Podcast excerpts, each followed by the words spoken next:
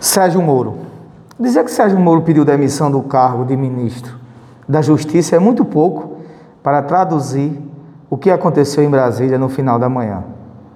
Diz, abre aspas, Josias de Souza. Moro não se demitiu, ele se reinventou na condição de juiz para emitir uma sentença contra Jair Bolsonaro.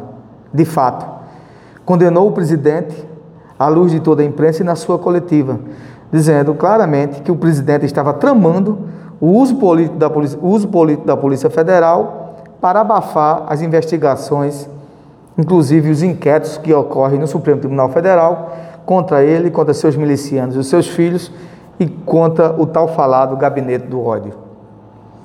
Desde o início da crise do coronavírus, gente, quando Bolsonaro começou a conspirar contra si mesmo, olha, de fato, esse governo, ele é inusitado, ele conseguiu arrumar uma oposição criada por ele mesmo o próprio Bolsonaro. De forma mais intensa, o país receava que surgisse uma encrenca terminal, capaz de empurrar a conjuntura para o caos. E parece que está acontecendo. Temia-se o aparecimento de um fato que justificasse o uso do ponto de exclamação, de exclamação que se escuta quando as pessoas dizem não é possível, isso não está acontecendo. Pois bem, o sinal foi dado e aconteceu. A saída de Moro chutando a porta e outra coisa, chutando bem chutada mesmo, quando, como diz o ditado popular, jogando aquilo no ventilador. Ficará gravada no enredo da tragicomédia deste governo chamado governo de Bolsonaro, que transformou a presidência da República como um marco da derrocada e da destruição da democracia. De agora em diante, tudo agora é o epílogo para o capitão. Na prática, Moro cancelou a primeira posse de Bolsonaro. Sua despedida marca a reinauguração do governo. O presidente, o mesmo, só que virado do avesso. Ao esmiuçar as conversas antirrepublicanas, em que Bolsonaro lhe disse que desejava aparelhar a Polícia Federal para anestesiar os, anestesiar os inquéritos que rondam o clã presidencial, o que é que Moro faz?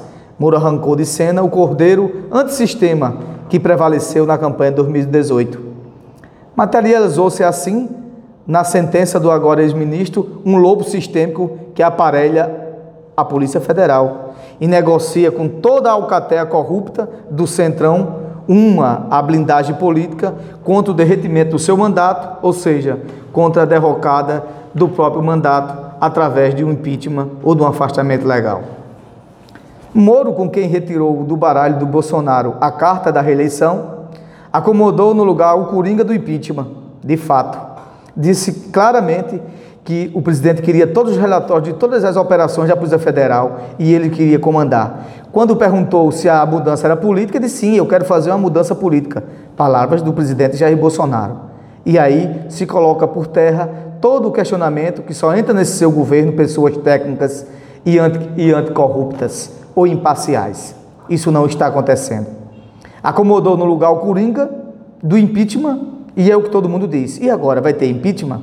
Içado ao primeiro escalão do governo como símbolo do combate à corrupção, Moro ofereceu no seu último ato no ministério o farto material para o enquadramento de Bolsonaro no crime de responsabilidade.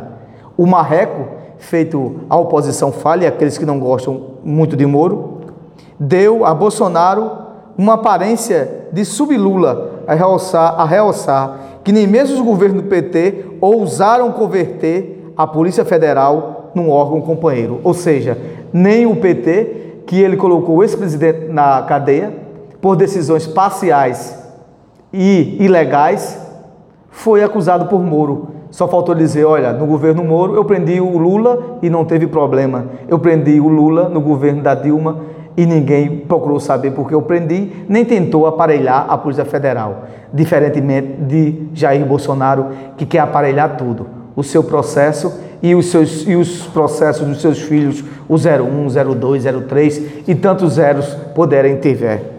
Ao informar que vai ao mercado à procura de emprego, Sérgio Moro declarou que continuará à disposição do país.